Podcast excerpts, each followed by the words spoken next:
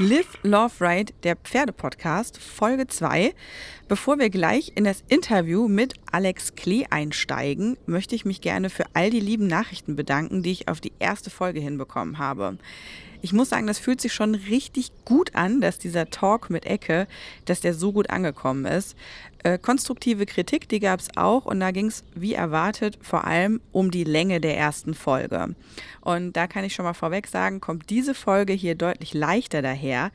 Ich gebe aber zu, dass es mir auch dieses Mal schon wieder schwer gefallen ist, das Rohmaterial einzukürzen. Aber immerhin, diese Episode rangiert deutlich unter zwei Stunden. Auch im Gespräch mit Alex Klee haben wir viele verschiedene Themen rund um das Pferdebesitzersein und das Westernreiten gestreift. Wir sprechen über ihre drei Pferde, über Fütterung, über Haltung und Training, aber auch darüber, wie uns die Pferde schon mal abhanden gekommen sind. Im zweiten Teil geht es dann aus dem Stall rein ins Netz und wir unterhalten uns darüber, wie es ist, wenn private und berufliche Kommunikation sich völlig in Social Media vermischen, warum die Bandenpolizei im Internet so dreist ist und darüber, wer vielleicht die passenden Influencer für den Westernsport sein könnten. Und zum Ende der Aufnahme gehen wir dann gemeinsam in den Stall, inspizieren die Futterkammer von Alex und füttern dann zusammen die Ponys zur Verabschiedung. Für Alex war die Aufnahmesituation mit dem Mikro eine, mit der sie sich erstmal so ein bisschen warm werden musste. Und damit der Einstieg ein bisschen leichter fällt, habe ich die Vorstellungsrunde übernommen.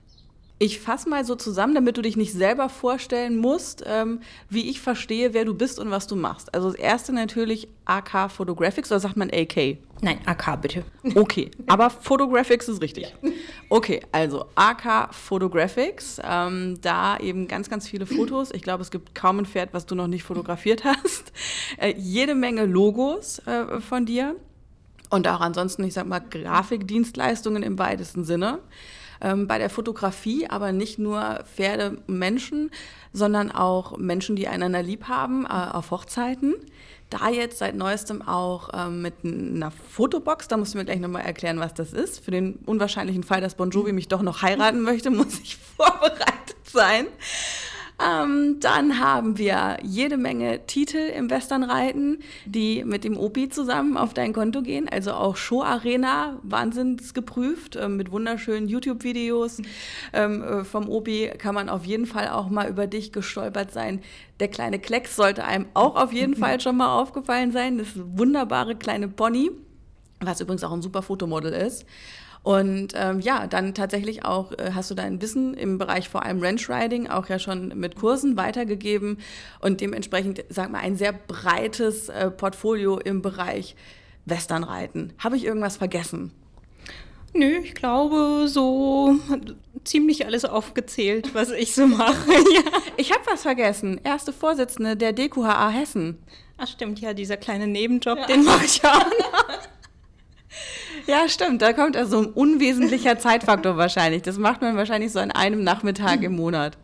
Ja, also viel mehr Zeit verschlingt es auch äh, wirklich nicht. Nee, nee, ist ganz klein der Job. Ja. Und ich mache ihn auch wirklich mega gerne.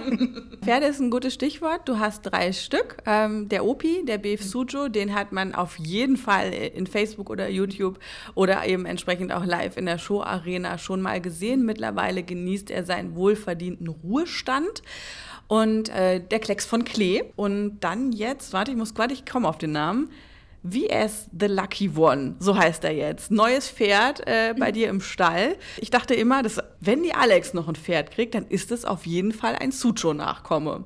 Jetzt ist das aber kein Sucho-Nachkomme. Da stellt sich mir natürlich die Frage, was ist denn da los? Wie konnte das denn passieren? Ja, so genau können wir uns das auch nicht erklären. Also es war definitiv nicht geplant. Er stand einfach im Raum und er wollte mit. Also ich habe einem äh, befreundeten Züchter seine anderen Jungpferde geholfen zu vermitteln. Ja, und dieser eine, der dunkle, der kein Fuchs war, ohne weiße Abzeichen, der absolut nicht meinem Idealbild eines Pferdes entspricht, stand da. Ja, und irgendwie aus Jux hatte ich dann meinen Mann gefragt, ob wir ihn vielleicht aufnehmen wollten. Ja, das ist süß, wie du aufnehmen wollten sagst, anstatt kaufen. Möchten wir ihm vielleicht ein Zuhause geben? Ja, man muss ja schon ein bisschen mit allen Tricks arbeiten. Ja, Und irgendwie in einem schwachen Moment hat der Timo ja gesagt. Aber ich glaube, die Konsequenzen waren ihm bis dato gar nicht bewusst, dass es mit Box bauen und allem Möglichen erstmal dann verbunden ist. Ja, wäre so meine nächste Frage gewesen, weil ich kenne ja deine Infrastruktur. Also die Jungs haben ja, äh, also Sucho und Klecks haben ja unten bei dir so eine schöne WG, wo jeder auch auf, auf seiner Augenhöhe so ein Fenster hat zum Rausgucken. Und also das ist halt schon aber auch eine Zweier-WG. Und ähm, klar, koppelmäßig kann man immer mal einen dazustellen, aber äh, wie habt ihr das dann gelöst? Also so über Nacht mal schnell noch was dran gebaut oder? Ja, ganz über Nacht ging das leider nicht. Das Projekt hat sich schon so über sechs Wochen gezogen, musste ein bisschen betonieren, ein bisschen ausgleichen. ja, jetzt steht mein äh, schöner Pferdeanhänger leider im Freien, damit dann der neue ein Dach über dem Kopf hat. Aber mein Gott, es gibt Schlimmeres. Du hättest den in den Hänger stellen können. Das wäre auch eine Maßnahme gewesen. Er geht auch sehr brav in Hänger. Hm, vielleicht muss er noch mal raus aus der Box. mal gucken, in welchem Sattel wir im Endeffekt landen. Ob im Hunter- oder Western-Sattel. Das wissen wir noch nicht so genau. Mal gucken, was die Zukunft bringt. Das habe ich im Internet schon gesehen und habe mich schon gefragt, äh, was? Ja, gut, aktuell ist es einfach so ein bisschen aus der Not entstanden. Zum Anreiten oder als Handpferd mitnehmen ist der Hunter-Sattel einfach viel praktischer jetzt. Ja, aber also da sage ich mal so aus meiner ganz persönlichen Erfahrung, und da bin ich vielleicht aber auch krassen Weichei, wenn ich mich in einen Englischsattel setze, und das ist in den letzten Jahren Gott sei Dank nicht oft vorgekommen, aber ich kam mir immer sofort vor wie der allerletzte Reitanfänger, der gar nicht mehr reiten kann und hatte auch immer einfach mega Schiss, weil da war ja einfach nichts mehr. Also für mich bedeutet im Englischsattel sitzen gefühlt tatsächlich sowas wie Kontrollverlust. Ich entnehme dem, was du sagst, du fühlst dich darin einigermaßen wohl. Ja, also es bedarf schon äh, so ein paar Ritte in einem Hunter-Sattel, dass das wieder geht. Und also ich fühle mich nicht unwohl darin. Aber am wohlsten fühle ich mich natürlich, wenn ich den Hunter-Sattel auf dem Suchu drauf habe. Da ist man, egal in welchem Sattel zu Hause. Ich meine, es gibt ja auch Fotos von euch, wo du komplett ohne alles, also auch ohne Sattel, ohne Kopfstück, mit dem am Strand entlang ballerst. Und äh, also ich glaube, bei dem könntest du halt auch alles oder nichts drauf haben. Da ist halt einfach auch, da geht alles, oder? Es gibt wenig, was, was nicht so geht. Das Einzige, was er tatsächlich nicht so geil findet, ist Schlittenfahren, aber aufgrund unserer gigantischen Schneesituation aktuell muss er da keine Angst haben. In unseren Breitengraden kommt man ohne Schlittenfahren auch eigentlich ganz gut aus. Und du hast ja auch noch einen Klecks, das ist doch eigentlich für den ein geiler Job, oder? Genau, also da war der Suche wirklich total glücklich, dass äh, dieser Job an ihm vorbeigegangen ist. Und der Klecks macht das super. Also wenn er einen Job hat in seinem Leben, dann ist es eindeutig Schlitten ziehen. Wobei wir ihn ja auch schon äh, erfolgreich in Holter- bzw. Showmanship-Prüfungen gesehen haben. Ja, also da hat er auch wirklich mega Späßchen dran gehabt. Also mit relativ wenig Training auch. Ja, aber ich fahre jetzt nicht mit einem Mini-Shetty und einem Zweierhänger durch die Walachei, nur dass wir mal auf dem Turnier waren. Also bei dem ähm, Lucky mal, mal noch gucken, äh, was draus wird. Wie ist der gezogen? Also wenn wir jetzt mal so vom Papier ausgehen, was wäre so die Richtung, die der, ich sag mal, theoretisch einschlagen würde? Also wenn man nach seinem Papa geht, dann würde es schon eher in Richtung Pleasure Western Riding gehen. Bei mir würde eindeutig Rennschriding gehen müssen, ob er will oder nicht. ja, mal gucken, wo wir dann landen. Aber du hast ja mit dem Sujo auch, ich sag mal, so einen ganz krassen Allrounder. Also ich glaube auch, es gibt keine Disziplin, wo du den nicht vorgestellt hast, oder? Mm, also eine reguläre Cutting, das haben wir tatsächlich noch nicht gemacht, aber eine Ranch-Cutting haben wir ausprobiert und ansonsten haben wir, glaube ich, tatsächlich alles mitgenommen, was es so gibt. Und da auf dem Weg auch jede Menge äh, Titel mit eingesammelt, unter anderem ein Europameistertitel. Ähm, ich würde aber, bevor wir über Pokale und Schleifchen reden, erzähl doch einfach mal, wie du zu dem Pferd gekommen bist. Ja, der Sucho, das war so meine kleine Jugendliebe. Er lag sozusagen auf meinem Schulweg. Und ja, irgendwann war es dann tatsächlich so weit, dass er mir angeboten würde. Und wir haben, na doch, ein bisschen musste ich meinen Mann überreden, aber dann durfte er umziehen. Wie lange ist das her? Er ist in 2009 hierher gekommen. Also jetzt genau zehn Jahre. Genau. Und kennen tue ich ihn seit, ich glaube, 2000 ist er nach Felsberg gekommen damals. Wie war das so? Ich meine, der, der, ist immer noch Hengst. Du hast dann damals einen Hengst bekommen. War das dein erster Hengst oder erstes Pferd? Wie war das? Mm, das war mein zweites eigenes Pferd. Ich habe vorher ein Olina Sembecher Nachkommen gehabt. Der ist aber leider erst nur zwei Jahre alt geworden, den musste man einschläfern. Und ja, und der Suchu ist jetzt so der Erste, der ganz lange da ist. Ich meine, wir sehen natürlich im Internet immer nur die Momente, wo alles geklappt hat. Ja, also wir sehen dich äh, bridleless und ohne Sattel am Strand. Wir sehen dich auch hier äh, auf dem Feld irgendwie hochgaloppieren, noch das Pony als Handpferd dabei und äh, mit, den, äh, mit den großen Siegerehrungen und so. Das ist ja mit Sicherheit aber nicht die ganze Geschichte. Und äh, gerade auch, ähm, ich sag mal, mit dem Hengst, ich stelle mir schon auch vor, dass man da auch immer mal wieder an Grenzen kommt. Also wenn du so auf die letzten zehn Jahre zurückblickst, was waren denn so für dich mit dem Pferd die allerbesten Momente und was waren die, wo du nur gedacht hast, Alter, nimm einer den Gaul weg? Ich fange mal mit den schlechten Momenten an. Ja, das sind so Situationen, wenn die Turniere auf Anlagen waren, wo viele Stutenherden drumherum waren, war einfach ähm, ja, genetisch bedingt, dass das zu Problemen führt. Natürlich nicht nur bei uns, aber dadurch, dass ich ihn von zu Hause so gar nicht kenne, das waren dann so Momente, wo ich den Tierarzt schon auf Kurzwahl hatte. also stand es tatsächlich auch mal im Raum, dass er sich von seinen Eiern verabschieden muss. Ja, also zwar nicht lange, meistens nur vielleicht ein Stündchen, dann war der Seelenfrieden wiederhergestellt. Ja, das Risiko war mir zu groß, einfach in dem Alter. Ich habe ihn ja bekommen, wo er 14 Jahre alt war. Da habe ich mich auch gar nicht mehr getraut, das zu unternehmen. Und heute bist du froh, dass da alles noch dran ist? Ja, also er verhält sich ja wirklich mega unauffällig. Der steht mit seinen zwei Kumpels jetzt auf der Koppel, ist mega brav, tut keinem was. Gut, wir haben jetzt hier natürlich auch nicht die Situation von einem ähm, Pensionsstall, dass viel Trara ist, Stuten hin und her wandern. Von daher ist das gar kein Problem. Ja, ihr habt ja hier äh, eine wunderschöne Situation. Also du hast quasi den Traum irgendwie äh, Pferde direkt am Haus. Also kannst irgendwie die Viren hören, wenn du in deinem Bett liegst wahrscheinlich und gehst um die Ecke und hast dir dann da zusammen auf der Koppel stehen. Also absolutes Wendy-Traum, äh, der hier wahr geworden ist. Ist es so irgendwie auch für dich im Alltag so, dass du das als wahr gewordenen Traum erlebst oder würdest du dir auch manchmal wünschen, dass das wirklich so in einem Stall alles passiert, wo auch alles erledigt wird, wo ich sage auch mal die Trainingsbedingungen andere sind ähm, und wo vielleicht einfach ein bisschen mehr ja, der Fokus dann aufs Reitersein äh, irgendwie gelegt werden kann?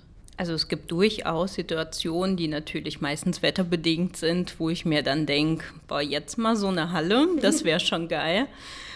Aber im Endeffekt sind das nur kleine Momente, wo ich mir irgendwas anderes herbei wünsche. Also ein besseres Leben gibt es einfach schon allein für einen Hengst hier in der Gegend gar nicht. Beziehungsweise wüsste ich auch gar keinen Stall, der wirklich einen Hengst aufnehmen wollen würde.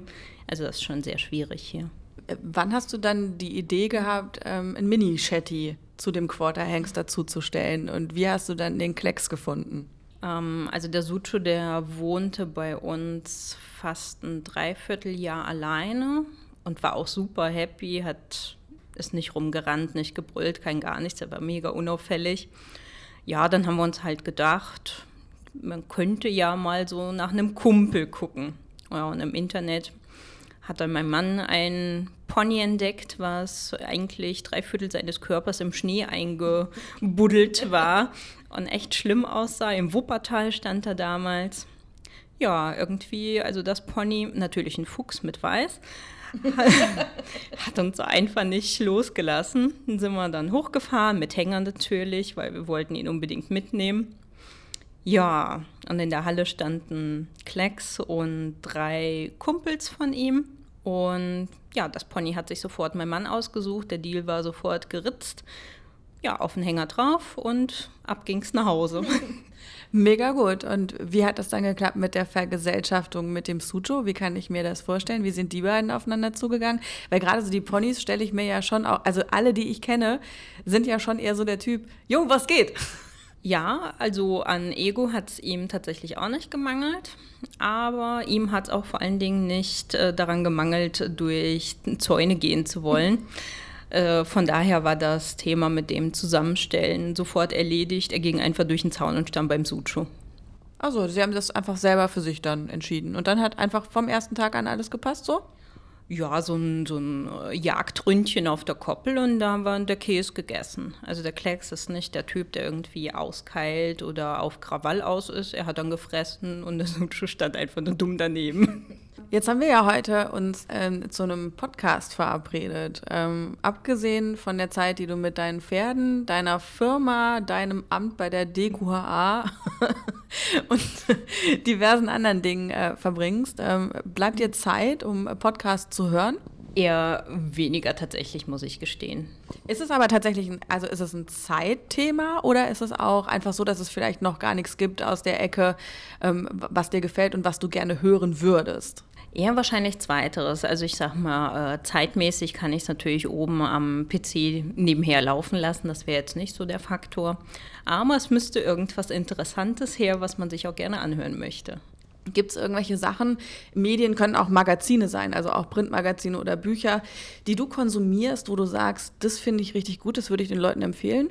Also was ich selber ab und zu mache, ist tatsächlich mal über den Tellerrand schauen und bei klassischen Ausbildern wie äh, bei Klimke mal ein bisschen die Videos angucken, weil da ist wirklich hin und wieder was dabei, was man einfach auch für seinen eigenen Alltag gebrauchen kann.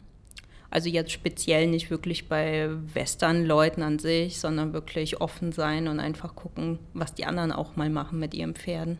Hm, Gibt es irgendwelche Bücher oder Magazine, die du regelmäßig konsumierst? Also Bücher regelmäßig, klar, ist schwierig, aber wobei, also ich habe auch Bücher, die lese ich immer gerne mehrfach. Aber sag mal so, Fachzeitschriften, ist das was, wo du dich draufstürzt? Ähm, da bin ich tatsächlich eher so ein unbeschriebenes Blatt. Das Einzige, was bei uns immer anflattert, ist das Quarters Journal und das war es dann auch so ziemlich. Außer wenn irgendwelche Bekannten oder äh, befreundeten Reiterhöfe mal in der Cavallo irgendwie ja. einen Reitschultest mal durchgemacht haben. Da ist das Interesse einfach da und die Neugier. Da wird schon mal reingeguckt. Na klar, fünf von fünf Hufeisen. Gibt es Internetseiten, ähm, die du so aufrufst, um zu gucken, was gerade Phase ist, die nicht Facebook sind? Ja gut, das äh, andere, was glaube ich auch so ziemlich jeder aufmacht, uns vielleicht auch nicht sofort zugeben würde, wäre Wittelsberger. Also da ist einfach äh, das, was up-to-date ist. Die sind meistens irgendwie immer schneller wie alle anderen. Da guckt man einfach mal drauf. Und ansonsten gut, klar, unsere Vereinsseite, wenn da mal wieder ein neuer Artikel rauskommt oder irgendwelche News. Aber sonst wüsste ich nichts Spezielles, wo ich gucke. Reiten fängt ja aber bei den Mädchen immer irgendwann, meistens ja in, in, Kindertagen an. Weißt du noch, wie du zum Reiten gekommen bist? Ja, da ist auch mal wieder der Schulweg schuld gewesen. Also der ist irgendwie an allem schuld. Hast du da auch Timo kennengelernt? N nee, also ausnahmsweise, da ist er nicht schuld. nee, ich bin in der, ich glaube, seit der fünften Klasse bin ich in so einem kleinen Klassischhof hängen geblieben. Ähm, habe dann natürlich mit Voltigieren und dem ganz normalen Springreiten und sowas angefangen bis dann tatsächlich auf diesem Hof, der verkauft werden sollte, irgendwann vor You Quarter Horses standen und sich die Anlage angeguckt haben. Also da machte es schon quasi so irgendwie den Klack, ach, wer sind dann die, was machen die denn? Auch Westernreiter, spannend. ja, und irgendwie führte dann der Weg dann weiter zu den Westernpferdchen. Wenn man jetzt so in deine Woche reingucken würde, von sieben Tagen die Woche, wie oft sitzt du im Sattel? Der Opi möchte schon so seine drei bis viermal die Woche ganz gerne ausgeritten werden, damit der Seelenfrieden hergestellt ist. ja, ist wahrscheinlich für die beiden Jungs, die mit ihm zusammenleben, dann auch angenehmer. Ja, er ist, also er zeigt seinen Unmut schon, wenn er nicht die erste Geige ist. Also sollte ich den Lucky zum Spazierengehen mitnehmen und er muss auf der Koppel warten, dann ja, die Eifersucht ist da. Okay, also er ist auch nicht nur der Super-OP, er ist auch ein bisschen Prinzessin. Ja, eindeutig, viel Prinzessin. Ähm, wenn man sich das so anschaut, ähm, ich sehe immer von dir die Bilder so von oben auf diesen riesen breiten Hals runter. Das ist schon geil. Und dann irgendwie hat man immer das Gefühl, ja, das ist so äh, aus dem Stall geholt, Sattel drauf und der ist immer gut drauf und mit dem kannst du immer so machen. Ist das auch so oder hat der auch mal so Tage, gerade weil wir die Prinzessin angesprochen haben, wo man halt dann da drauf sitzt und nicht so genau weiß, ob das eine gute Idee ist, den nächsten Gang reinzumachen? Weil also wenn ich da an mein Pferd denke, der kann halt auch krass launisch sein. Also es kommt ganz, ganz, ganz, ganz selten vor.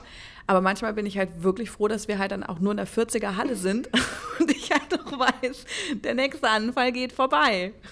Nee, also das gibt's gar nicht. Also den kannst du auch ein halbes Jahr stehen lassen, draufsetzen. Der würde niemals einen falschen Schritt tun. Also mehr wie die Lebensversicherung Sutu, die gibt's, glaube ich, gar nicht. Fuchs, ein bisschen weiß dran, mega brav, Bild schön einfach auch. Ja, ich meine, wenn du dir den anguckst, der sieht ja auch nicht aus wie 24. Ja, also das ist, was, was machst du mit dem, dass der einfach so wahnsinnig proper da steht? Was kriegt der? Also nichts Ungewöhnliches. Der hat seinen fetten Rundballen direkt vor der Tür, also all you can eat. Und im Grunde genommen nur ein bisschen Kraftfutter und das reicht ihm schon. Was bei ihm halt wichtig ist, ist das ja, Wochenprogramm mit Ausreiten, dass er wirklich bei Laune bleibt und seine Muckis behält. Und der Rest kommt von alleine. Mhm. Und also ist es auch so, wenn jetzt einmal, als du den noch aktiv auch geschaut hast, warst du da auch eher im Team äh, gemütliches Geländeprogramm, anstatt irgendwo hinzufahren und zu trainieren? Also kann ich mir so deine Prüfungsvorbereitung vorstellen? Ich habe mal in einem Video von dir gesehen, ich glaube, das war German Open auch ein Interview, der dich auch darauf angesprochen hat, dass du selber in Kreuth dann halt irgendwie zum Warmreiten halt raus ausreiten gegangen bist. Also in Kreuth war ich tatsächlich äh, sehr selten auf den Reitplätzen gewesen, weil ich da einfach gar keinen Bock drauf habe, mit der ganzen Masse mitzureiten. Und der Suto hatte eigentlich auch nicht so wirklich Bock drauf. Also wir fühlen uns beide draußen am wohlsten. Und da ist er auch immer mega entspannt dann in die Prüfung gegangen. Ihr habt jetzt natürlich eine ganz besondere Form der Pferdehaltung, die für viele so nicht möglich wäre, weil die räumlichen Gegebenheiten nicht so sind und weil sich, also ich glaube auch viele das nicht so zutrauen würden, zu sagen, okay, ich mache es komplett in Eigenregie bei mir vor der Haustür alleine. Ähm, aber es gibt ja schon auch sehr, sehr viele Haltungsformen mittlerweile, was angeboten wird. Und wenn ich mich so zurückerinnere, also ich habe mein erstes Pferd damals mit, lass mich mal überlegen, 18 oder 19 gekriegt. Irgendwie so ums Abi rum war das, heimlich. Haben meine Eltern erstmal nicht erzählt. Kam trotzdem raus.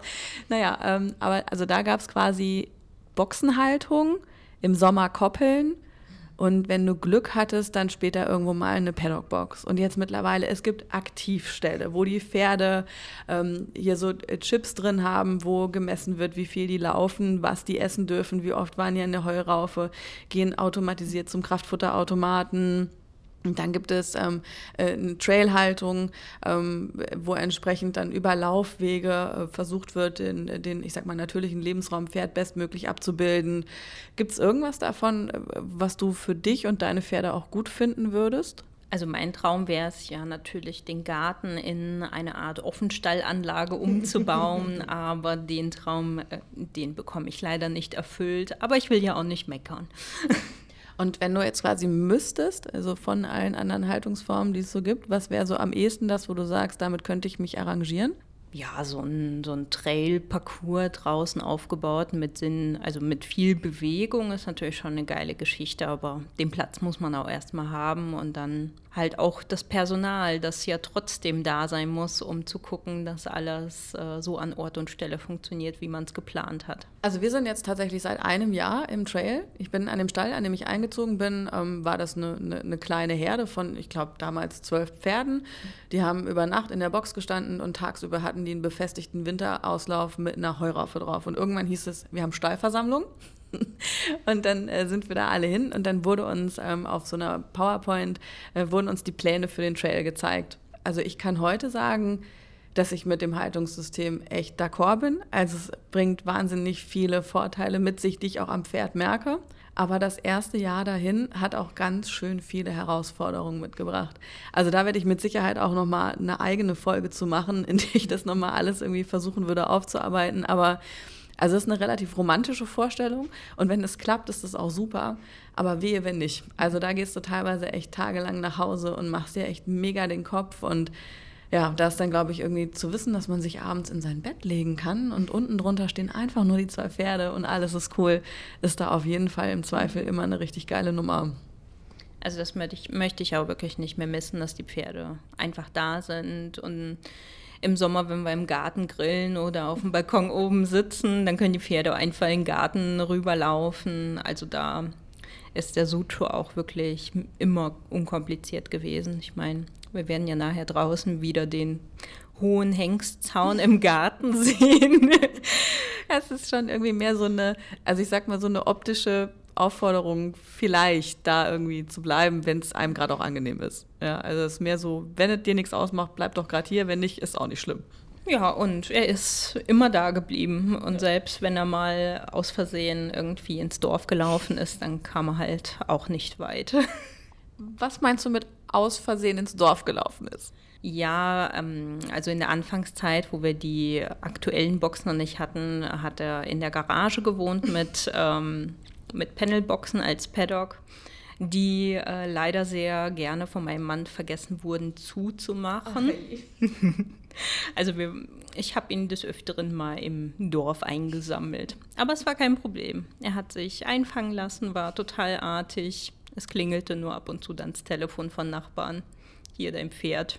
Möchte mal wieder eingefangen werden. Da habe ich auch was ganz Schlimmes erlebt. Da bin ich gerade nach meinem Umzug nach Hessen, war so in den allerersten Wochen und dann bin ich mit dem Dicky spazieren gegangen. Ähm, und auch also im Nachhinein, wenn es so erzählt, merkt man halt auch, wie dumm das war. Ja. Also ich hatte den Fürstrick wirklich so über den linken Arm nur hängen, weil ich mit beiden Händen auf meinem Handy in, in Tisch reservieren wollte zum Essen für abends.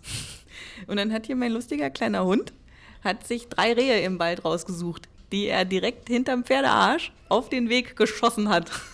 Und daraufhin hat sich der Dicky zu Recht gedacht, das ist jetzt aber ganz schön unangenehm.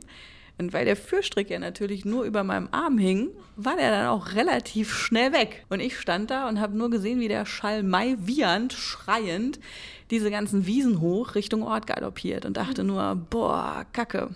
Das ist jetzt echt blöd. Und dann dachte ich aber so, ja gut, läufst du mal los, weil ganz klar, was, was schafft man auf jeden Fall? Galoppierendes Pferd bergauf im eigenen Lauf wieder einholen. Ja, ganz realistisch liest man jede Woche, dass das jemand geschafft hat. Lauf also in diese scheiß Wiese rein, stolpere und im hohen Bogen fliegt mir auch noch das Handy davon. Gras, keine Ahnung, halben Meter hoch. Also auch keine Chance, das scheiß Telefon wiederzufinden. Hm, ich sag mal so, bis ich diesen Berg hoch war, war ich ganz schön doll außer Atem, hatte maximale Panik, komme irgendwann bei uns auf dem Hof an, völlig entgeistert und laufe der Tanja entgegen, die mich so anguckt, was ist denn mit dir? Ich dann so, ist der, ist der da? Ich sag, wer denn? Ja, mein Pferd! Nein! Und ich so, oh Mann, fuck, schmeiß mich in mein Auto und will los und dann irgendwie um zu gucken. Ja, ja, und aus dem Hof nochmal rausgefahren und dann kommt aus dem Nachbarhof, wir sind bei uns drei Reiterhöfe direkt nebeneinander, kommt eine so auch so äh, äh, ohne Sattel auf dem Pferd sitzend, so, die sich so ein bisschen nach links und rechts schon umguckte, leicht suchend, da rausgeritten, sieht meinen vermutlich recht panischen Blick und meint so zu mir, na, hast ein Pferd verloren. Sag ich, ja, wieso, habt ihr eins gefunden? Nee, aber der wurde gebracht. Und dann hat sich der Dicky nämlich, als er da oben war, gedacht, guck mal, da ist ein Mensch, ich gehe zu dem. Menschen kenne ich, die sollen das jetzt machen. Und der Mann hatte gar keinen Bock auf das Pferd. Und der hat aber gesagt, der ging einfach nicht mehr weg. und er wollte den wirklich, wirklich wegschicken, weil er gar keinen Bock auf den Gaul hatte. Und dann hat er aber irgendwann beschlossen, okay, pass auf, da vorne stehen noch ein paar andere. Ich nehme mal das Reststück von dem Strick, was da noch dran ist, und gebe es da vorne ab. Ja, und als ich dann da ankam, hat er natürlich schon geschissen, gepinkelt, hat schon was zu essen bekommen. Es war dann alles tutti. Aber, also ich sag mal, dieser Moment, als ich festgestellt habe, mein Pferd ist weg, das war schon maximal unangenehm. Von daher, ähm, also ich weiß nicht, wie entspannt ich wäre, wenn ich wüsste, der ist schon wieder im Ort unterwegs. Also er ging nie weit. Das letzte Mal, wo er aus Versehen falsch abgebogen ist, also er, er, hat mich mal auf der Wiese neulich noch ausgetrickst mit so einem kleinen Hechtsprung, so Cutting-like. ich hatte leider das Tor schon geöffnet gehabt. Ja, dann ging er einfach mal eine Straße tiefer, hat festgestellt, oh Kacke, Sackgasse und dann kam er wieder brav auf mich zu. Also es, man wird auch ruhiger mit der Zeit. Also die ersten Male, wo er tatsächlich aus seiner Garage ausgebüxt war, da war der Puls ganz hoch, aber mittlerweile ist, er kommt immer wieder. naja, das ist ja super. Wir können ja auch gleich mal noch gucken gehen, ob er noch da ist. bin ich auf jeden Fall sehr gespannt. Ähm, Fütterung ist so das nächste Thema. Du hast ja schon gesagt, äh, du hast irgendwie bei dir einen Rundballen da stehen, wo er immer fressen kann, so viel wie er Bock hat. Ähm, offensichtlich ist es ein Pferd, was davon nicht fett wird, weil ich finde, also ich habe den Suju noch nie in dick gesehen, weil es ja auch immer so diese Glaubensfrage, sollen die quasi äh, permanent Futter vor der Nase haben oder nicht? Wenn ich aber in den Reitsportgeschäften äh, unterwegs bin oder auch wenn man sich im Internet umschaut, es ist ja eine Wahnsinnsindustrie und man ist auch relativ clever gemacht. Im richtigen Moment das richtige Füttern kann ja wichtig sein, auch gerade bei Mangelerscheinungen, also das will ich gar nicht irgendwie abreden. Aber ich glaube schon, dass es halt auch irgendwie eine krasse Industrie ist, die einfach irgendwie auf, äh, ja, einfach wirklich nur auf den Geldbeutel guckt, anstatt tatsächlich auf die Bedürfnisse von Pferden. Wo stehst du da? Also ich ähm, habe auch durchaus mal das eine oder andere Düppchen da stehen, was aber wirklich nur kurweise gefüttert wird. Der reguläre Ablauf ist einfach der stinknormale ganze Hafer, Gersteflocken, bisschen Luzerne, Mineralfutter und das war's. Und das, was so ein Senior halt zwischendurch nochmal braucht, gut, dann gibt es halt immer mal ein Pülverchen. Aber es sind keine zig tausend Düppchen für jede für jeden Tag.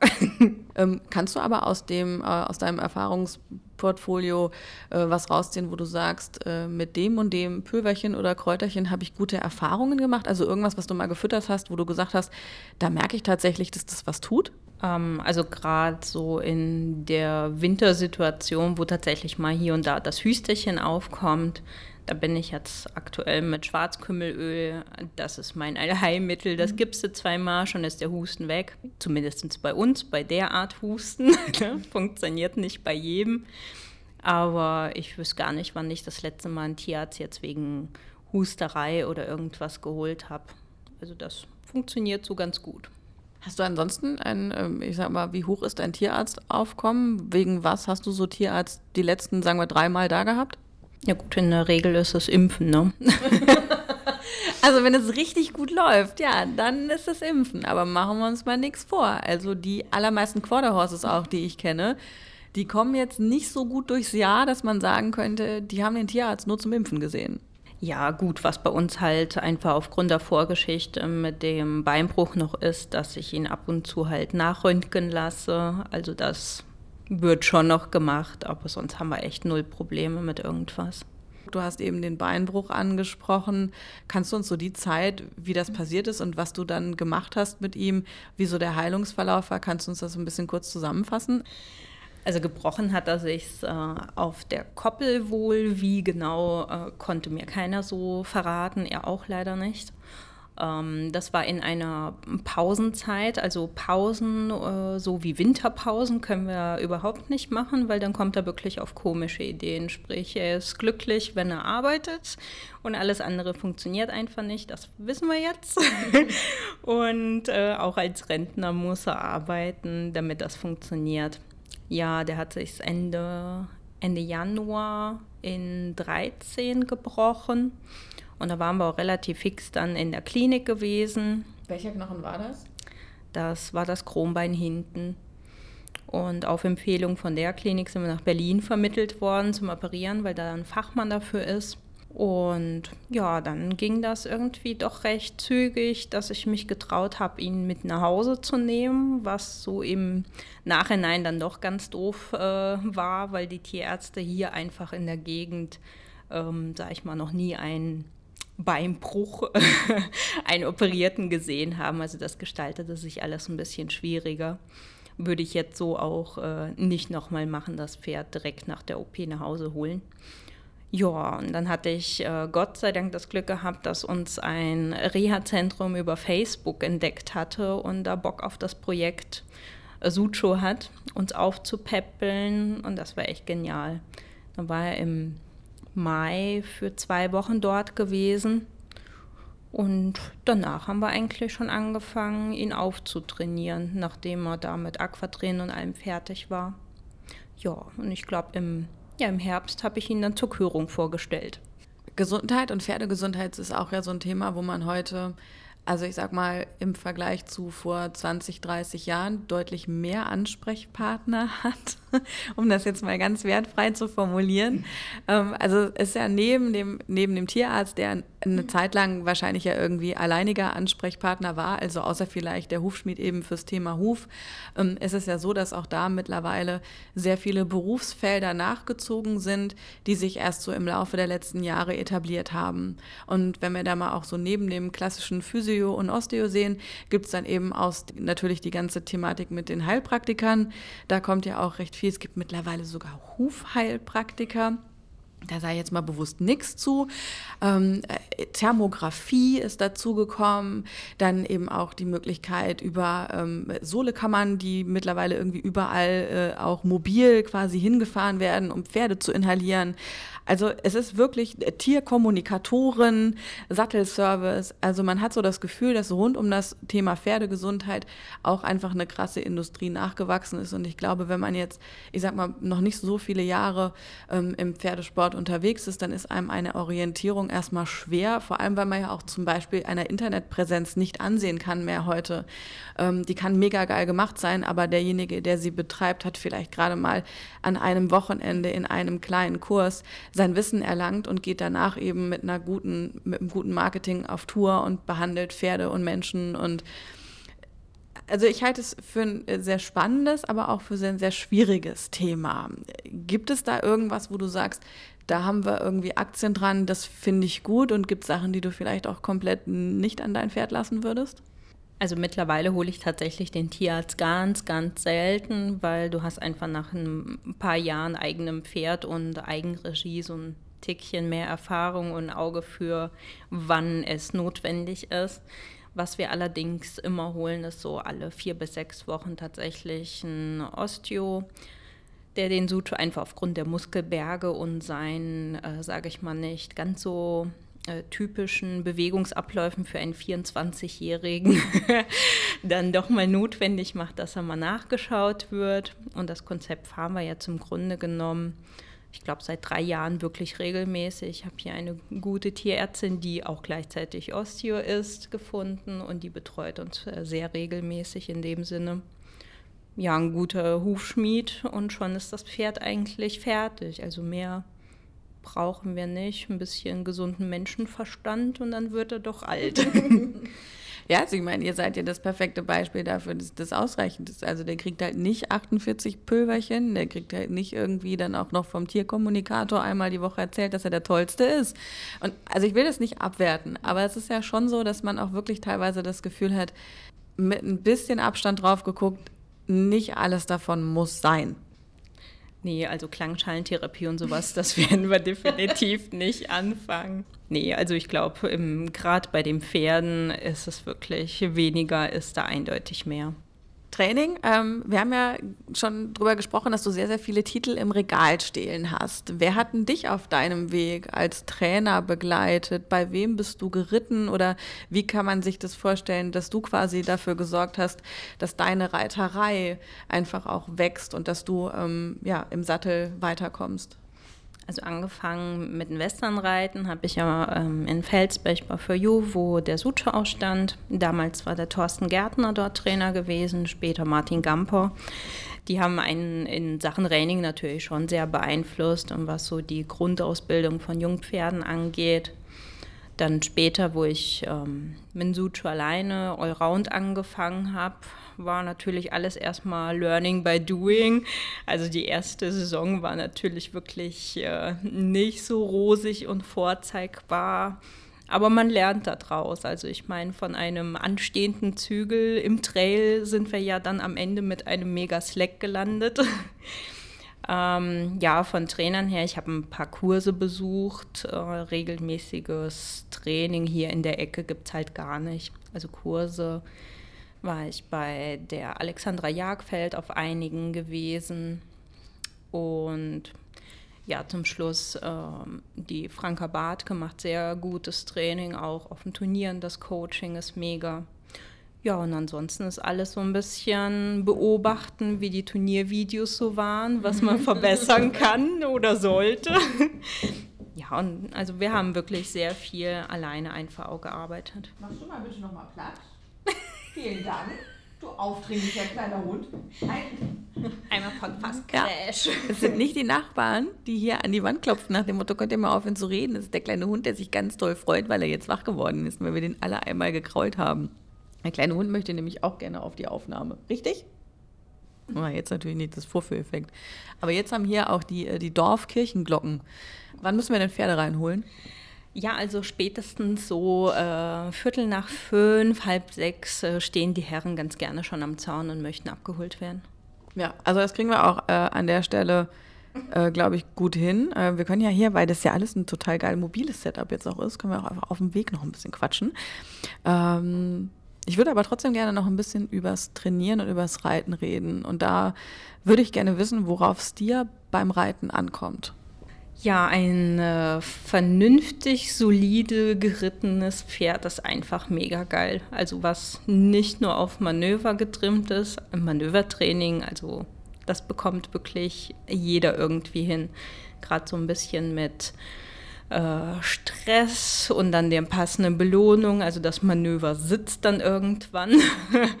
Aber wirklich ein solide gerittenes Pferd, was immer schön von hinten einfach durchspringt das ist schon echt mega viel wert. Also wir haben jetzt äh, die Rentnerzeit im Grunde genommen dafür genutzt, um intensiv mal an fliegende Wechseln zu arbeiten. Das war immer so ein bisschen stiefmütterlich behandelt worden von mir. Da hatte ich einfach echt keinen Bock drauf gehabt, muss ich gestehen. Aber jetzt, das ist so unser kleiner Anreiz, weil sonst, äh, wenn man keine Turniere mehr äh, anstehen, äh, ist man etwas schluderig, würde ich jetzt so sagen. Und wir arbeiten intensiv an der Vorbereitung für Wechseln. Das klappt super im Gelände. Also mittlerweile springt es wunderbar. Ja, Wahnsinn. Was ist denn so dein Ding? Was muss erfüllt sein, dass du absteigen kannst und kannst sagen, das war jetzt so ein richtig guter Ritt? Also das kann ich dir äh, tatsächlich im Vergleich gestern zu heute sehr gut kundtun. Da habe ich nämlich an beiden Tagen den Suche ausgeritten. War auch ähm, von der Strecke her recht ähnlich. Gestern allerdings äh, hat er davor wirklich etwas länger gestanden und äh, hatte dementsprechend äh, einiges an Energie aufzu auszuladen. da war ich natürlich nicht ganz so happy so mit dem Verlauf des Ausrittes, weil er einfach nicht äh, so entspannt ist oder nicht so zugehört hat, wie ich es möchte. Also ich arbeite das Pferd im Gelände genauso, als wenn es in der Bahn wäre. Und wenn er sich da einfach nicht auf die kleinste Hilfe sofort hinsetzen möchte, dann werde ich einfach etwas ungeduldig. ja, also er muss einfach funktionieren. Wenn ich irgendwas abfrage, sei es Übergänge oder ein Tempiwechsel, er hat zu hören, ob es jetzt draußen oder drinnen ist. Es muss hören. Und jetzt ist ja gerade an der Stelle das Thema Emotion beim Reiten eines, was dann ganz, ganz greifbar wird. Und gerade, also ich kann für mich feststellen, ich habe mein Pferd jetzt im elften Jahr. Ich sag mal, je länger man sich kennt, umso amtlicher ist er auch, dass er einem was, was er wirklich geben kann, gerade einfach nur nicht geben will. Und da merke ich halt, also ich bin halt auch da einfach so ein wahnsinnig fahriger Typ dann. Und für mich ist es mega krass, dann an mir zu arbeiten, einfach da auch jetzt nicht, ähm, nicht so übertrieben sauer irgendwie zu reagieren und quasi wirklich die Emotionen aus dem Training zu nehmen. Ist das was, was dir gut gelingt? Also tatsächlich beim Sucho ist es am schwersten. Ich kann mit Jungpferden, mit fremden Pferden, die können sich so viele Dinge erlauben, das juckt mich peripher wirklich gar nicht. Aber der Sucho, dadurch, dass wir einfach so ein, sag ich mal, ein altes Ehepaar sind und uns beide lesen können, boah, der kann einen zur Weißglut treiben und das absichtlich. ja, also ich kann das echt unterschreiben. Ich habe auch ein paar andere Pferde im Stall, die ich äh, manchmal mitreite und da ist so wirklich, also das, das ist überhaupt kein Thema. Da bin ich der geduldigste Mensch und da weiß ich halt auch ganz genau in jedem Moment, das ist nichts Persönliches. Dem hast du das einfach nur gerade vielleicht nicht gut genug erklärt, ja. Und dann ist es auch diese Ruhe zu bewahren und einfach völlig emotionslos einfach nochmal zu fragen, ihm nochmal eine Chance zu geben gar kein Problem. Auf meinem eigenen mhm. mega, mega schwer. Also das ist wirklich, da äh, ja, bin ich selber, äh, bin ich selber immer wieder überrascht. Und ich meine, bei mir geht es ja um nichts, ja. Also ich reite halt irgendwie auch in der, in der aller, in allermeiste Zeit in der Weltgeschichte im Gelände rum. Aber ich bin halt trotzdem dann mega sauer und angefressen, wenn der halt so Sachen, von denen ich 100% weiß, dass sie gar kein Problem sind, wenn ich die dann nicht bekommen kann. Also es ist wirklich so dieses Ehepaar-Ding. Das kann ich schon feststellen. Ich bin da immer dann enttäuscht, als hätte man mich jetzt quasi so persönlich verraten und verkauft. Ja, also das ist bei uns tatsächlich auch äh, sehr dominante, diese Situation. Also es kommt selten vor, aber ich bin auch wirklich mega emotional da irgendwie. Und ich merke das dann auch, so bleib cool, morgen ist es eh wieder vorbei, aber in dem Moment, wenn man es einfach... Äh, also die simpelste Sache einfach gerade nicht abfragen kann, das ärgert einen. Auf der anderen Seite sind das ja auch die Pferde, die uns dann äh, eine Freude und ein Glück geben können. Da sind andere halt auch nicht so in der Lage. Nee, also so viel, wie ich mit dem Suchu einfach erlebt habe und wie viele auch in den äh, aufregendsten Situationen einfach 100 Prozent gegeben hat oder noch mehr. Also das äh, gibt es, glaube ich, mit keinem anderen Pferd. Also er ist, glaube ich, genauso emotional wie ich auch. Deshalb klappt das da meistens auch so gut. Du hast ja dann, ich weiß nicht, letztes oder vorletztes Jahr ähm, dann auch ähm, angeboten, dass dein Wissen, was du gerade in der Disziplin Rennschreiding hast, ähm, dass du das halt eben auch in Kursen weitergibst. Das ist ja dann nochmal ein ganz anderer Schritt in der Reiterei, also nicht mehr selber reiten, sondern reiterliches Wissen und Erfahrungen, die man in der Disziplin gesammelt hat, vermitteln. Beschreib mal, wie war denn das für dich? Also das war eine mega coole Erfahrung gewesen. Da hat das einfach super in den Alltag, in die Wochenenden reingepasst, vom Zeitmanagement her. Und das war echt super spaßig gewesen, das Wochenende mit den Leuten einfach zu verbringen und den auf äh, ja, banalste Art im Grunde genommen wirklich von klein auf das, die Grundkenntnisse einfach beizubringen. Also gar nicht auf ein Manöver geguckt, klar, das, was spektakulär am Ende aussieht, der mega extended Trotsch und so, das sind aber die Dinge, die wirklich am unwichtigsten erstmal sind im Training. Also wenn die Pferde zu 90 Prozent alle auf der Schulter gekippelt haben, da denke ich mir auch, ja, also Manöver reiten könnt ihr, aber dann war es das auch schon. Da muss ich an eine Szene denken. Wir haben mal einen Kurs gehabt, da ganz, ganz am Anfang, als ich auch gerade erst äh, zum Westernreiten gekommen bin, äh, auch noch mit dem Pferd vorher, also ist jetzt schon über elf Jahre her.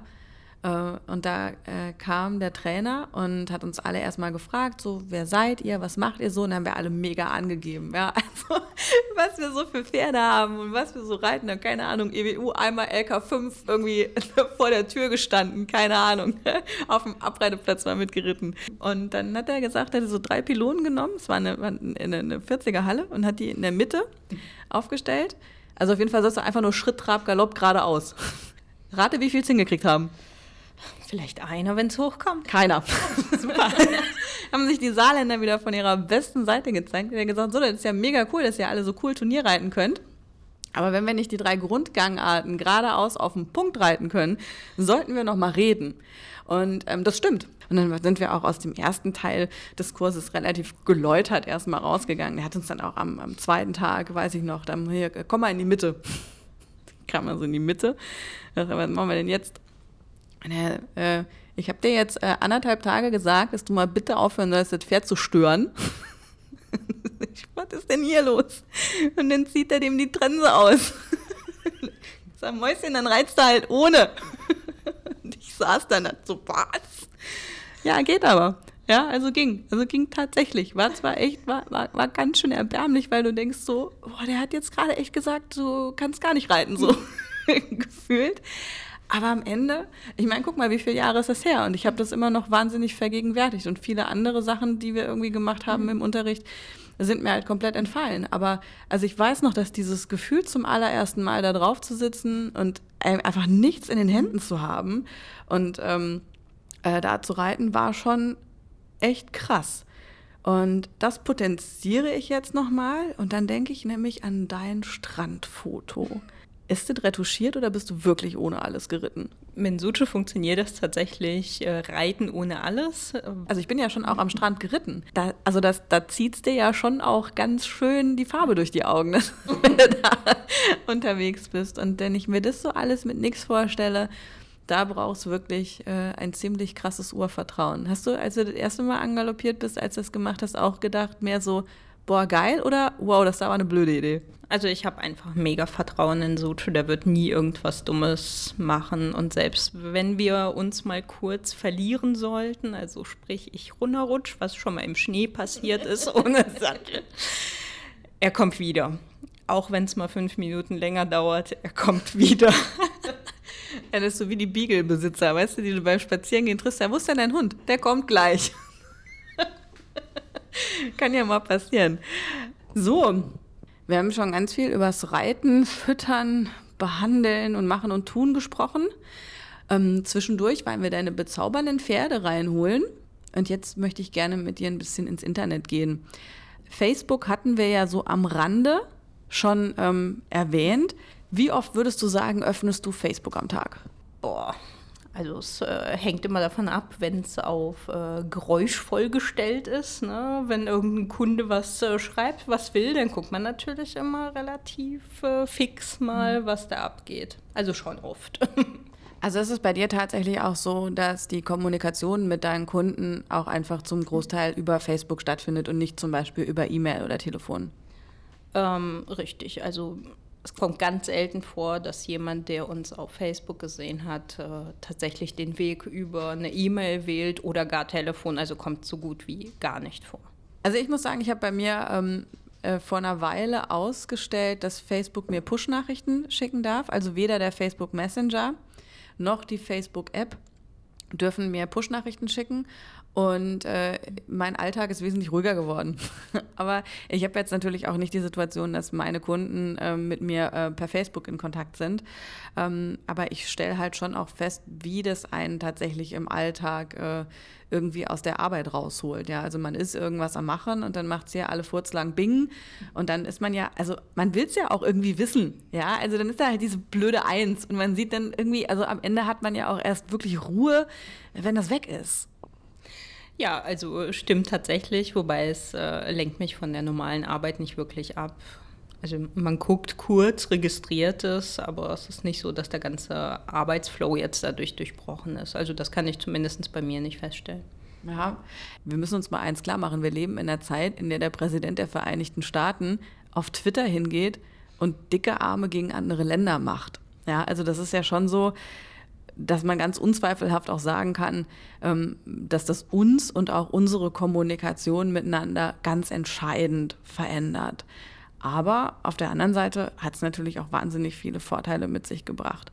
Was würdest du sagen, ist für dich so das Beste an den sozialen Netzwerken und wo siehst du für dich ganz persönlich, privat oder auch beruflich Nachteile? Also die Vorteile sind einfach, ähm, ich glaube, die Hemmschwelle von unseren Kunden ist dadurch echt mega gesunken, einfach mal eine Nachricht zu schicken, immer zu fragen, hier, wie sieht es mit Logos aus, machst du sowas? Also ich glaube, auf die Idee, eine E-Mail zu schreiben und die dann auch loszuschicken, ich glaube, da kommen tatsächlich äh, sonst wenige Leute drauf. Also es ganze Messenger-Gedöns macht das Ganze viel einfacher wohl auch für die Leute. Also es ist einfach ein, ja, eine Komfortgeschichte geworden. Ist es für dich eher ein Vorteil oder eher ein Nachteil?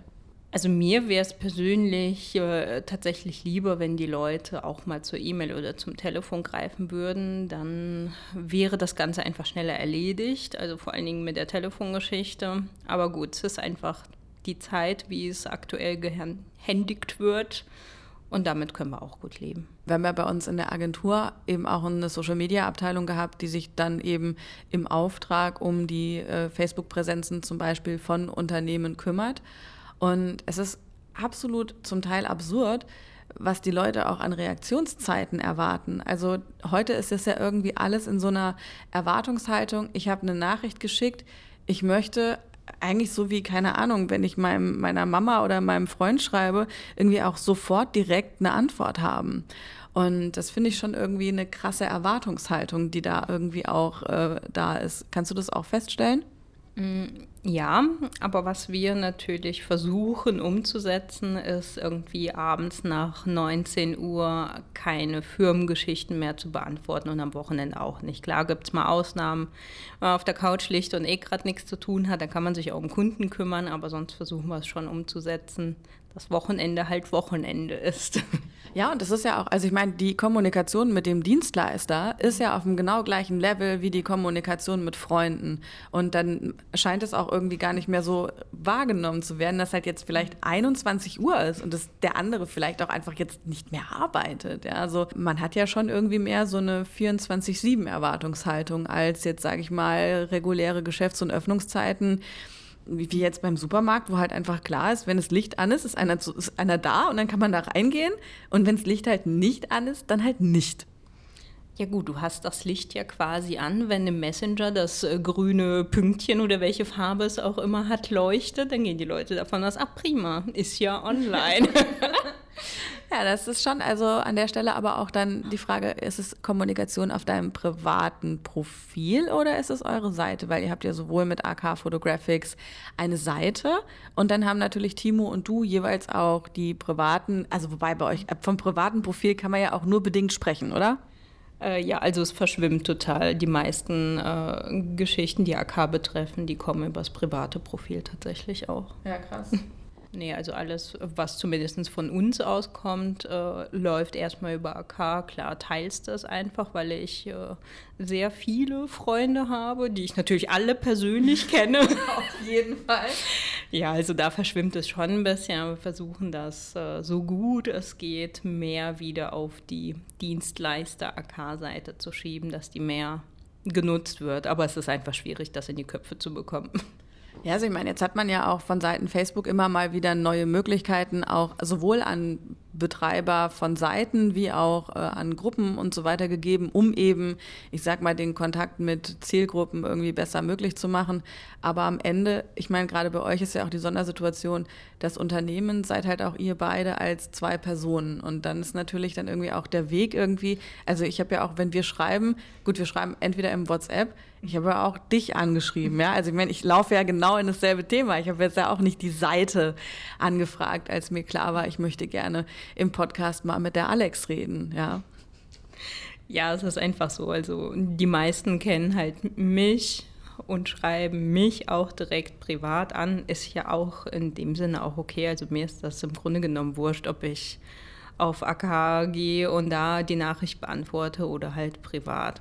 Nur ich glaube, man erwartet auf dem privaten ähm, Account wirklich diese 24-7-Geschichte, was auf dem anderen vielleicht tatsächlich nicht so wäre. Wie gehst du vor, wenn es um deine Postings geht? Also sind die ausschließlich so, dass du sagst, das ist sowieso in Anführungszeichen so Pferdekram, deswegen können das dann auch alle Leute sehen? Oder ist da irgendwie auch mal äh, irgendwie noch was anderes dabei? Also das meiste sind tatsächlich irgendwelche Pferdegeschichten und es ist im Grunde genommen alles auf Freunde eingestellt. Also da ist es mir wirklich wurscht, wer den Lucky gesehen hat und wer nicht. Gut, ich nutze die ähm, private Seite natürlich auch, um die AK-Geschichten einfach mehr Leuten zugänglich zu machen und auch die Deko Hessen-Geschichte, die einfach flächiger ähm, zu publizieren, weil sonst von der Seite an sich, ich meine, die, äh, gehen wir jetzt mal von der Deko Hessen-Seite aus, die hat so um die 900 ähm, Freunde oder Seitenbesucher, das ist natürlich nichts, ne? damit erreichst du nicht genug. Und dann nutze ich halt das äh, ja, private Account, äh, wo ja wirklich viele Freunde sich angesammelt haben. Ja, um das zu verbreiten. Also ich sag mal, wenn ich AK oder die DQH mal nicht mehr habe oder nicht mehr so aktiv nutze, dann würde ich wahrscheinlich auch einmal Profil löschen und dann nochmal neu und wirklich sehr sortiert vorgehen mit Freunden. Ja, also ich habe gemerkt, also ich habe den Punkt auch wirklich verpasst, wo man das noch im Griff hat. Ja, also ich bin lange da drüber. Und äh, ich sag mal, spätestens dann, wenn man irgendwie nach Instagram schaut, wo ja einfach dann das Folgen auch jederzeit möglich ist und wo man halt einfach sagt, okay, da möchte man gerne jemandem folgen und dann ist das halt einfach, die Follower sind dann da. Ist ja aber auch nochmal ein ganz anderes Netzwerk, funktioniert nochmal ganz anders und ich würde mal sagen, im Vergleich zu Facebook, ähm, mir macht es im Moment deutlich mehr Spaß. Wie ist es bei dir mit Instagram? Also da bin ich noch relativ frisch unterwegs und nutze es wirklich noch wenig. Klar, guck mal mal hier, mal da, äh, wer da sowas online stellt. Aber es ist wirklich mit Facebook noch gar nicht zu vergleichen, so vom Konsum her. Mhm. Also ich habe jetzt festgestellt in meinem Bekanntenkreis, also die, von denen ich wirklich Leute kenne, dass da jetzt echt auch mal das losgeht, dass man sich komplett aus Facebook abmeldet. Da sind mir so ein paar Leute aufgefallen, da wollte ich denen nämlich im Messenger was schreiben, dann kannst du der Unterhaltung nichts mehr hinzufügen, weil es die Leute nicht mehr gibt. Und dann denke ich, was ist denn da los, ja? Und dann musst du halt mal im Telefon gucken, ob du die überhaupt noch hast, dann hinschreiben, was ist denn los? Ja, ich bin nicht mehr bei Facebook. Und ich dann auch so denke, ja, ihr seid ja krass. Ist das bei dir auch so? Sind ja auch schon so Sachen passiert? Doch, tatsächlich ein paar Leute, die sich einfach so heimlich verabschiedet haben, wo man das gar nicht so mitgekriegt hat. Aber mit denen ich aber trotzdem über WhatsApp äh, Kontakt habe und deshalb fiel das auch gar nicht so wirklich auf. Ähm, ja, also würde ich das wirklich nicht für die ähm, Firma nutzen und für einen Verein. Da würde ich da sicherlich auch drüber nachdenken. Jetzt ist aber gerade die Pferdeszene auf Facebook auch keine einfache. Ja, also jetzt wollen wir mal realistisch bleiben. Also die Bandenpolizei, die ist da ja schon auch krass unterwegs. Und ich meine, jeder kennt das, der mal irgendwie in einem größeren Stall gestanden hat, irgendwie, ähm, ja, keine Ahnung, stehen irgendwie zwei, drei Mädels an der Bande und haben irgendwie ein sehr großes Auge auf das, was du beim Satteln machst, was du beim Putzen machst, was du beim Füttern machst und erst recht, wenn geritten wird. Das Ganze multipliziert sich ja auf Facebook in einer Art und Weise, wo ich mir echt nicht immer sicher bin, ob das noch mit klarem Verstand zu erklären ist. Ich habe jetzt nur mal eben ähm, als Beispiel hier die Gruppe mit den Pferdekrankheiten aufgemacht. Ja, die Gruppe Pferdekrankheiten in Facebook gibt es seit dem 19. Januar 2012. Das ist jetzt schon mal eine äh, Hausnummer und sie hat aktuell sage und schreibe 30.512 Mitglieder. Und dort passiert jeden Tag alles. Ich frage mich die ganze Zeit noch, ob das irgendwie in eine Richtung geht, die okay ist, weil dass wir uns alle austauschen können und dass wir eben auch ein Bild oder ein Video hochladen können, ist ja super. Ich habe auch schon meiner Tierärztin ein Video von einer Lahmheit geschickt und habe gesagt, was ist, meinst du, du musst kommen oder nicht? Ja, also es ist ja nicht alles schlecht, aber also ich schick's dann der Tierärztin. Ich frage halt nicht 30.000 Teenager bei Facebook, ob die jetzt irgendwie da ein Globuli für geben möchten. Also in dieser Gruppe bin ich persönlich schon mal nicht, weil mich so Gruppen auch echt null interessieren. Also ich äh, meine mit Recht behaupten zu können, dass ich ein bisschen Pferdekenntnis und gesunden Menschenverstand habe. Und wenn irgendwas ist, dann ist der Tierarzt auch hier zur Stelle und zwar zügig. Und wenn ich meine, das ist nur so eine Kleinigkeit, dann behandle ich das Pferd auch mit irgendwelchen Kräutern oder Ölchen dann selbst. Also da denke ich mal, kann man auch ohne diese Gruppe überleben. Aber es ist mir durchaus schon aufgefallen, dass sich da äh, viele tatsächlich erstmal auf die Meinung von Dr. Facebook verlassen, bevor sie ja zum Telefonhörer greifen und mal ihren eigenen Tierarzt anrufen die Bandenpolizei ist ja schon auch immer unterwegs. Und wenn ich jetzt zum Beispiel an das Format Die Pferdeprofis denke, also wenn Pferdeprofis im Fernsehen war, was gleichermaßen im Internet passiert ist, das war schon krass. Und jetzt muss man sich ja mal eins klar machen. Also es ging ja in dem Format auch nicht darum, irgendwie an einem Problemfall das beste Vorgehen und alles irgendwie äh, äh, zu zeigen, aber auch was eine Sandra Schneider da abgekriegt hat, während diese Folgen liefen und auch was die Pferdebesitzer abgekriegt haben im Internet. Das finde ich persönlich schon ziemlich krass. Warum das immer so ausgeartet ist, kann ich auch echt null erklären, weil es ist einfach im Fernsehen eine Unterhaltungssendung, die ich auch selbst durchaus gerne mal gucke, weil das einfach mega witzig ist. Aber was de, den Leuten einfach die Hemmschwelle im Internet äh, einfach abhanden geht und die über fremde Personen so herziehen, ist äh, schon teilweise echt unter aller Sau. Ja, man sieht es ja auch regelmäßig in irgendwelchen äh, Videos, ob jetzt ein armes, armes Westernpferd da irgendwie ganz furchtbar vorgeritten wird. Also die, die an der Bande stehen, die wissen es einfach immer besser, egal ob es jetzt so ist oder nicht.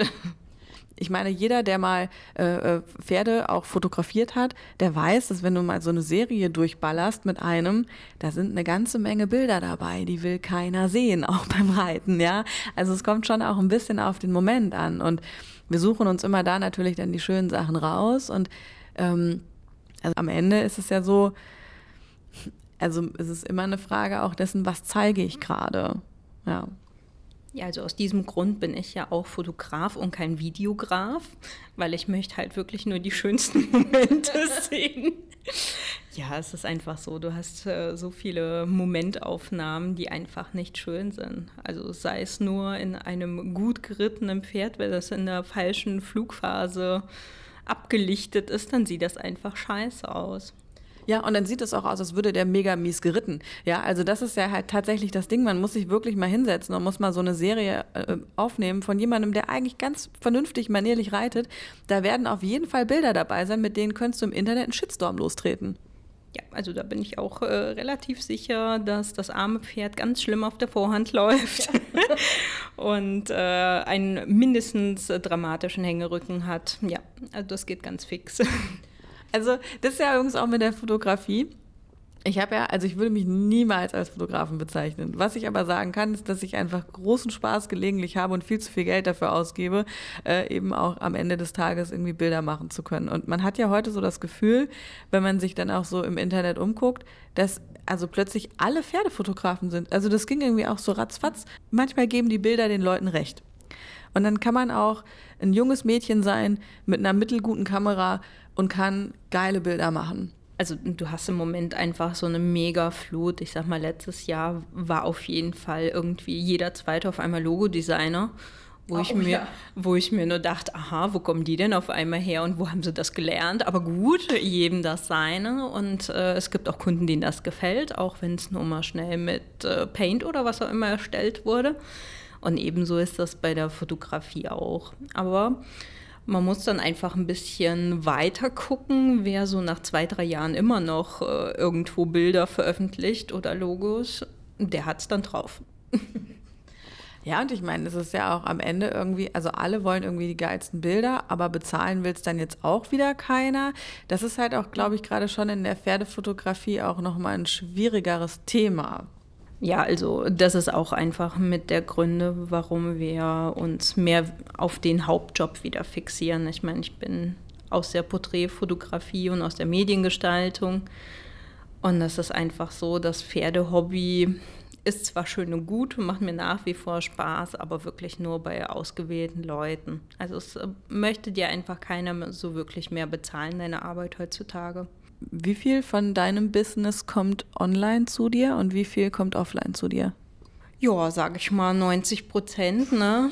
online und dann hochzeitsmäßig ist es wirklich nur ein Bruchteil, der so über äh, das Auto gesehen oder Mundpropaganda und so. Also die Social Medias sind schon enorm wichtig einfach. Wie wichtig sind dir Likes, wenn du was einstellst? Also mir persönlich ist das echt unwichtig, aber ich kenne durchaus Kunden, wenn ich deren Bild nicht geliked habe, dann hing echt der äh, Frieden aber ganz gewaltig schief. Und da denke ich mir auch, äh, Leute, habt ihr irgendwie kein normales Leben mehr?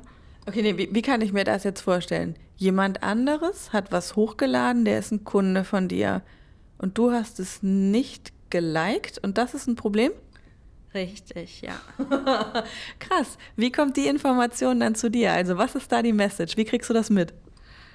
Ähm, also im härtesten Grade wurde dann die Facebook-Freundschaft gelöscht. Ist nicht dein Ernst. Das, also, aber wir reden immer noch davon, dass du ein Bild nicht geliked hast. Ja, exakt. Was war denn auf dem Bild drauf? es war einfach ein Turnierfoto, was ich fotografiert habe, was Kunde X gekauft und online gestellt hat. Ja, gut, da kann man schon mal, äh, also kann man schon mal durchdrehen, klar. Boah, das ist krass. Passiert doch jedem schon mal. ja, also ich meine, Neues aus Absurdistan, es steht jeden Morgen einer auf. Aber gut, das ist also am Ende, das ist dann auch so eine Facebook-Freundschaft, wo ich sage, die wird dir jetzt wahrscheinlich nicht so fehlen. Nee, also ich lebe nach wie vor noch und sogar ganz gut. Ja, die Tränen sind getrocknet, ich kann das bestätigen, ich kann es von hier aus sehen.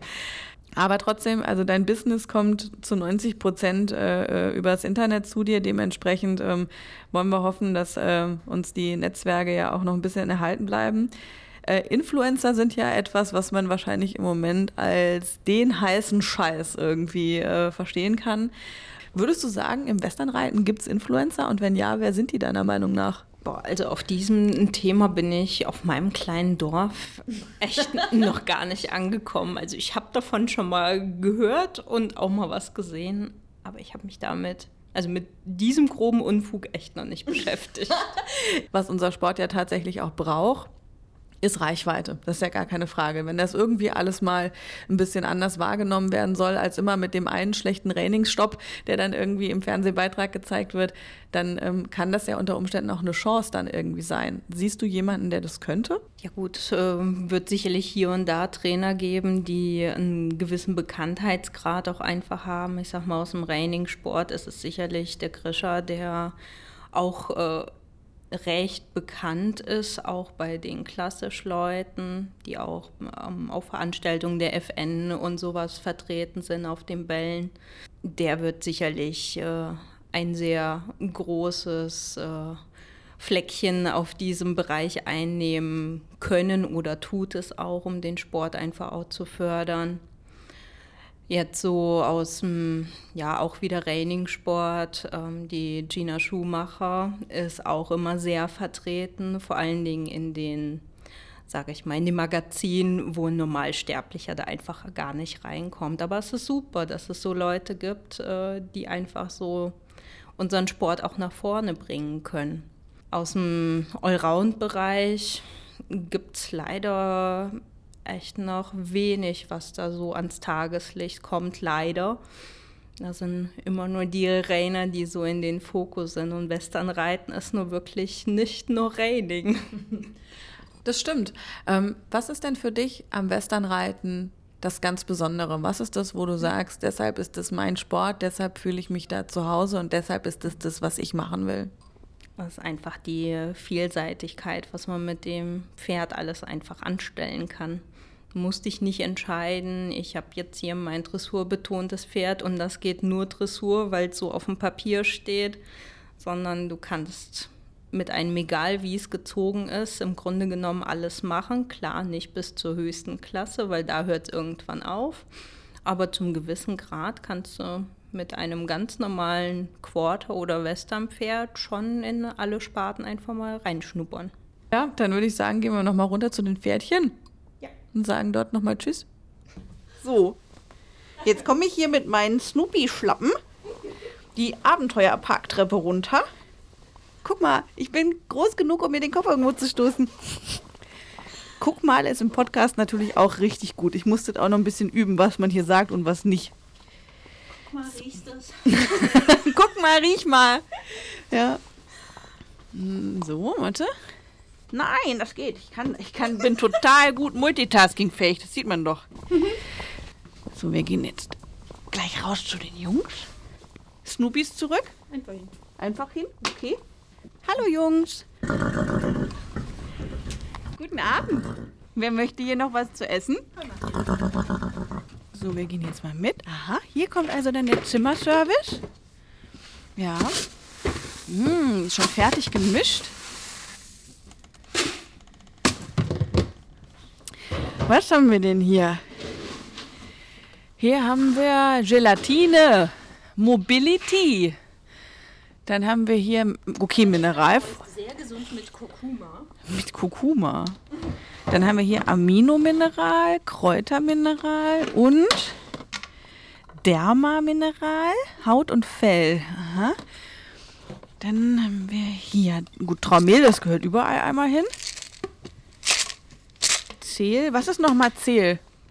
Ähm, das ist auch äh, gegen Arthrose bedingte Geschichten. Für den Senior. Für den Senior. So, dann haben wir hier Nupafid. Die wirksame Magnesiumformel. Sehr wirksam. Sehr wirksam. Ja, für Silvester lebensnotwendig. Okay. Ah, Moment, was, was ist das jetzt hier für eine große Pulle, die du hier zum Abzapfen nimmst? Leindotteröl. Oh, Entschuldigung, ich werfe. Randalieren Sie mal. Möglicherweise habe ich Sachen umgeworfen. Ich wundere mich, dass es nicht schon früher passiert ist. Dann haben wir hier noch Beta-Carotidity. Gäbe es hier noch. Oh, noch mehr Magnesium. Ja.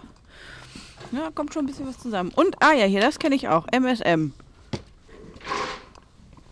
Oh, das hat sich gut angehört. Ja, lass dich gar nicht stören.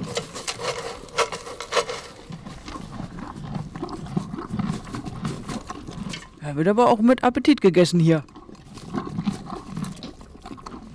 Schon mal im direkten Vergleich die Kaugeräusche von dem kleinen Pferd. Hallo, kleines Pferd.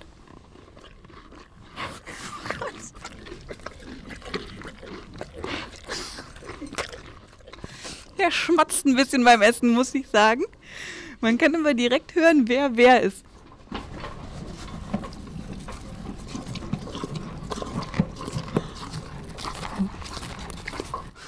Ist einfach so ein beruhigendes Geräusch.